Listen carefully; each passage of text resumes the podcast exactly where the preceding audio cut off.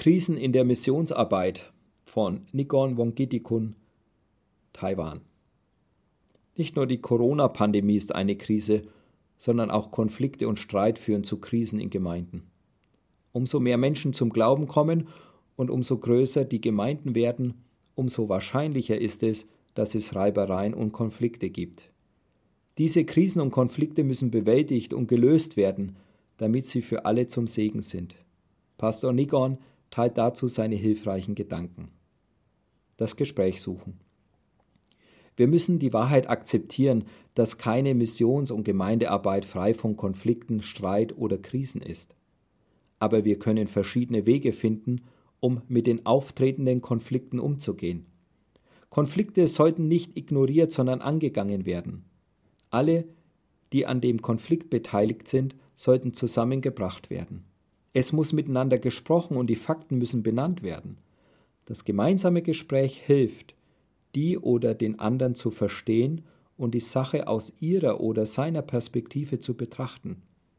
Wichtig ist, für die Menschen zu beten, die das Gespräch führen, um den Konflikt oder die Krise zu lösen. Schuld bekennen, um Vergebung bitten, Vergebung gewähren und zusprechen auf der Grundlage des Wortes Gottes kann Konflikt und Streit gelöst werden. In jedem Konflikt gibt es aber auch Dinge, die nicht gelöst werden können. Das zu akzeptieren ist nicht immer leicht. Christlicher Umgang miteinander. Demut und Respekt sind in unserer Kultur sehr wichtig. Sie werden uns auch von Paulus geraten. Wir wollen nicht überheblich auftreten, einander nicht provozieren und nicht neidisch aufeinander sein, schreibt er in Galater 5, 26.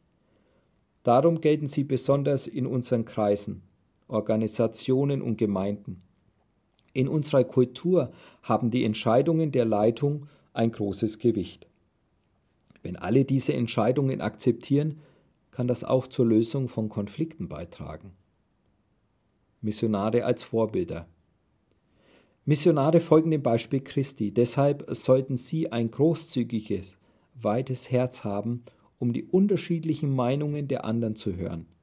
Wichtig ist dabei nicht das aus dem Blick zu verlieren, dass Konflikte immer negative und positive Konsequenzen haben. Gestörte Beziehungen, Verletzungen im Herzen, Traurigkeit auf der einen und Vergebung, Versöhnung und ein verbessertes Miteinander auf der anderen Seite.